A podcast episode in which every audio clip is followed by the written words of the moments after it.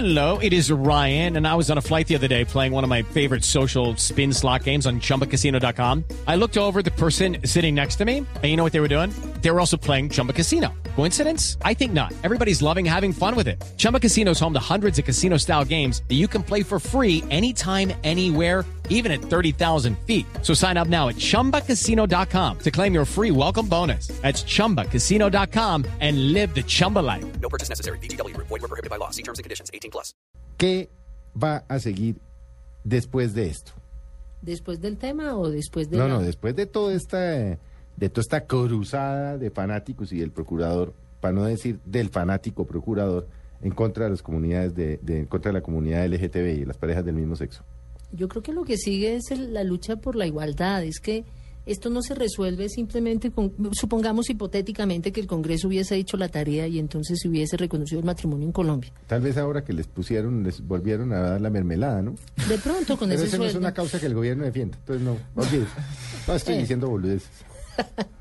Eh, lo, que, lo que sigue es un camino largo, porque el solo cambio de la ley no basta. Es muy importante, sin duda, es muy importante y genera seguridad jurídica, pero lo que viene después es una lucha de largo plazo, porque lo que hay que lograr es cambios culturales. Y eso es un problema que toma más tiempo, eso es una cosa que tiene otras dimensiones.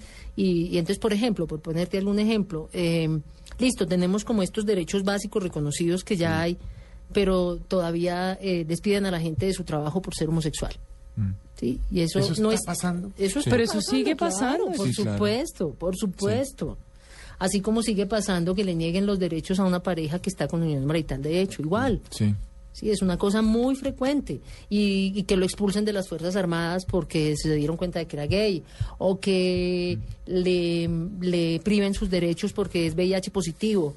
O, que- es decir, hay una, hay una serie de cosas que no han cambiado. Sirve la norma, claro que sirve la norma, pero es que esto es un proceso mucho un más tema amplio. cultural, ¿no? De- desde, para darles un ejemplo, desde el 2008 las parejas tienen derecho a heredar la pensión de sobreviviente, las parejas del mismo sexo. Estamos a 2013 y todavía hay autoridades judiciales que dicen que no. Y per- en lo personal tenemos un caso con Colpensiones en donde lleva la persona cinco años pidiendo que le reconozcan la pensión de su compañero y Colpensiones lo embolata, lo embolata, lo embolata. ¿Y qué dice con pensiones? ¿Por qué dice que no? La primera vez que porque no eran pareja. La Sí. segunda vez que porque la corte no, no había dicho específicamente que se oye cosa. Sí. La tercera vez que porque no tenían declaración ante notario. Es decir, O sea, son- recomendación. Están poniendo trabas. Recomendación para la comunidad LGBTI. Sí. No se afilien a Colpensiones. total. No, no, y lo decimos de frente. O sea, mm, Total. antes de afiliarse o de cambiarse, pregunten Sí. cuál es la política del, del fondo, de, Del pensiones fondo de pensiones. frente a parejas del mismo sexo. Sí, sí, porque se evitan un vía crucis. Este no, no, pues señor, Colpensiones lo está Sí. diciendo usted, ha Sí. sometido a esta pareja a ese via crucis. sí, de Entonces, tutelas, recomendación. procesos Y los señores de todo. Colpensiones, si quieren venir a dar una explicación a Mesa Blue, aquí se les recibe Sí. con afecto. Sí. También. Sí, sí. Es muy importante. O sea, y esto está pasando, ¿y cómo así? Y votan de las empresas. ¿Y qué hace? A ver, ¿qué hace una mujer o un hombre que lo votan del trabajo por homosexual? Pero es que además lo disfrazan el tema, ¿no? Claro, ese es el problema. Es un Sí. acoso laboral disfrazado. Correcto. Le dan otras causales. No, a nosotros nos han llegado casos donde dicen, yo sé que me despidieron por lesbiana, pero no tengo cómo probarlo. Las aburren. Claro, y, son cosas que se quedan en el comentario de pasillo, en lo que ellas escuchan que dice su jefe, ¿sí?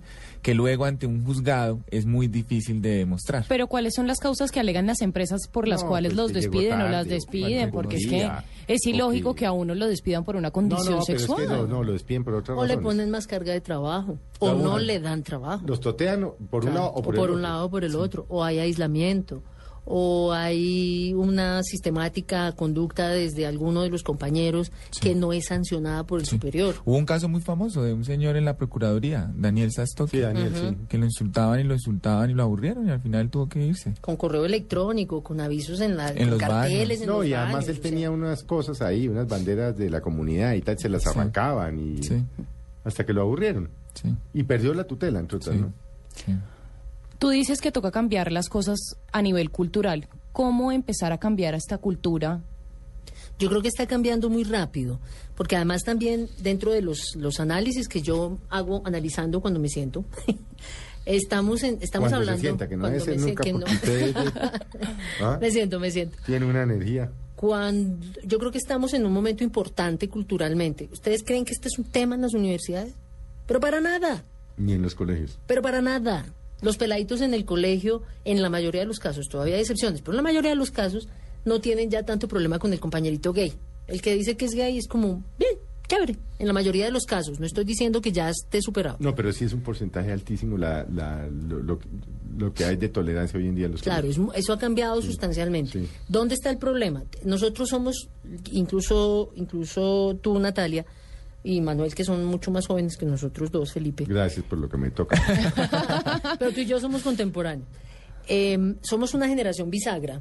Nosotros estamos como en la mitad de dos, de dos grupos de población muy definidos. El de los jóvenes que están empujando, que además son nativos digitales, que tienen un montón de información y no sé qué. Nosotros somos migrantes digitales. Eso significa que, tal vez ustedes dos no, Manuel y Natalia, pero eh, Felipe y yo tuvimos que aprender a manejar un computador No, ya grandes. del mimeógrafo, mija. Sí, desde, Claro, desde que pasábamos las cintas. pasamos a la fotocopiadora, nos tocó el Betamax. Claro.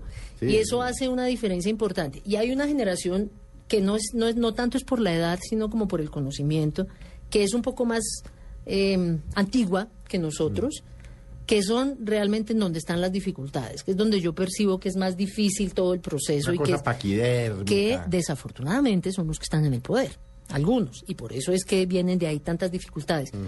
Pero yo estoy segura de que esto en 20 años va a ser otra historia completamente distinta. No Porque digo va a que ser se esta haya generación superado. la que va a estar en el poder. No digo que esté superado completamente. ¿Quién sabe? Porque como Pero- aquí se heredan... los- Sí, Las taras. y, lo- y el poder.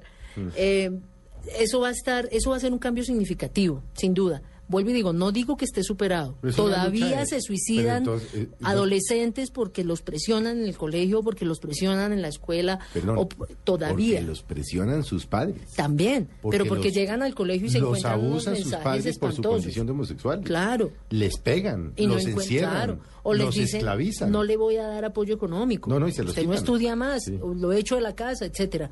Todavía eso pasa, pero cada vez pasa menos. Y yo sí creo que ahí hay un cambio importante y, la respuesta, Natalia, es, estamos en un momento de coyuntura, pero esto no va, yo, yo espero que mis nietos tengan unas circunstancias de vida muy distintas. Elizabeth, ¿qué, qué, qué pasa por la cabeza de un, de un papá o de una mamá cuando tienen un hijo homosexual o la, la niña lesbiana y se la pidan y los maltratan y les dicen es que desde que usted llegó a esta casa llegó fue el demonio, usted acabó el matrimonio de, esta, de, de esto, usted... ¿Qué puede pasar por la cabeza de un padre o de una madre que asume esta eh, actitud tan enferma frente a un hijo?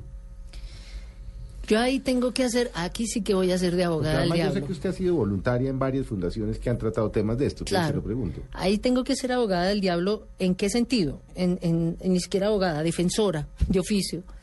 Y es que es muy difícil para esas generaciones entender qué es lo que está pasando. Yo lo entendí conmigo.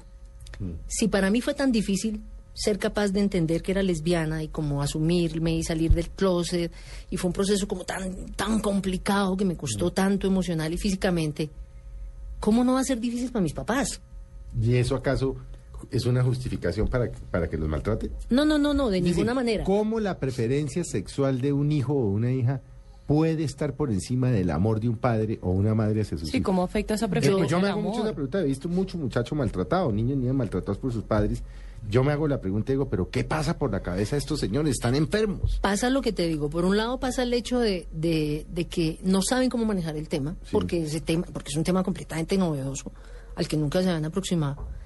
Segundo, hay una muy, muy alta cuota de culpa de yo que hice para que usted saliera Yo así. quise mal para que usted saliera marica. Sí, claro, pero ese yo que hice para que usted saliera marica está atravesado por un deseo profundo de, de que no le hagan daño. O sea, yo, eso, por eso decía que voy a ser de, de defensora de oficio, porque hay una intención profunda de, de evitar que ese De hijo protección. sufra. Sí, como que no lo discriminen, Claro. que no le van a pregar sida, Claro. que no acabe por allá de... Porque todos asumen, por ejemplo, en el O caso de los volver mujer. muchachos, claro, que van a acabar de peluqueras y Sí, qué horror, sí, este sí. muchacho va a acabar de peluquera y lo van a maltratar y lo van a no sé qué. Pero en vez de sentarse a entender el tema y hacerlo con afecto, lo que hacen es que los maltratan. Y Yo- ahí es donde yo de acuerdo, de Y ahí es donde yo me hago la reflexión, digo, pero que, que a ver, si el hijo de uno eh, eh, pongámoslo, obviamente no es comparable, porque no es una discapacidad. Sí. Pero entonces es exactamente lo mismo que le podría pasar a uno con, el, con un hijo con síndrome de Down, ¿no? Sin que sean comparables, Sí, porque sí, lo uno no es una discapacidad y la otra. Entonces, como tiene síndrome de Down, escondámoslo, que no salga, que no lo vean, que no, para que no lo toque la realidad, o lo sacamos adelante, lo metemos en el colegio, lo sacamos, lo llevamos donde el psicólogo, hacemos los ejercicios. No, estamos totalmente de acuerdo. Digamos, lo que pasa es que también creo que hay unos momentos en la respuesta. Y un primer momento de la respuesta de los papás que tienen un hijo homosexual Es la negación. es la negación. De pronto viene la rabia, No, el luego no, rechazo. de pronto no. Primero la negación y luego la emberracada. Ok. Luego la violencia, el rechazo, y si acaso entran en razón, entonces- Antes de morir. antes de morir o en algún momento. de Ay, su pero vida. no pasa en todos los casos. no, pero pasa no, Pasa muchísimo. mucho, sí, pasa Sí, pasa mucho, muchísimo, pasa mucho. muchísimo, muchísimo. Sí. Claro, pasa mucho y desafortunadamente, y esa es una responsabilidad que hay que empezar a endilgarle a quien le toca, desafortunadamente muchas de esas decisiones están alimentadas por los discursos que le escuchan a pastores A o a curas O, o a lo que recibieron en sus o a procuradores que están diciendo que esa conducta es indebida, que es inmoral, que están enfermos, que son criminales, que no sé qué, y esa, o sea, la gente en su en su ignorancia, porque eso ahí hay mucha ignorancia, no todos. pequeños. No, obviamente uno no puede, en esto nada se No, puede no, no, no todos lo hacen por ignorancia, hay unos porque que de verdad lo hacen porque son unos desgraciados, para dejarlo muy claro. Mm. O sea, que como Enfermos. papás o mamás son unos personajes nefastos. Porque Enfermos. si un papá o una mamá no puede entender y amar a su hijo como sea, entonces estamos en la olla. Sí, estamos en la olla.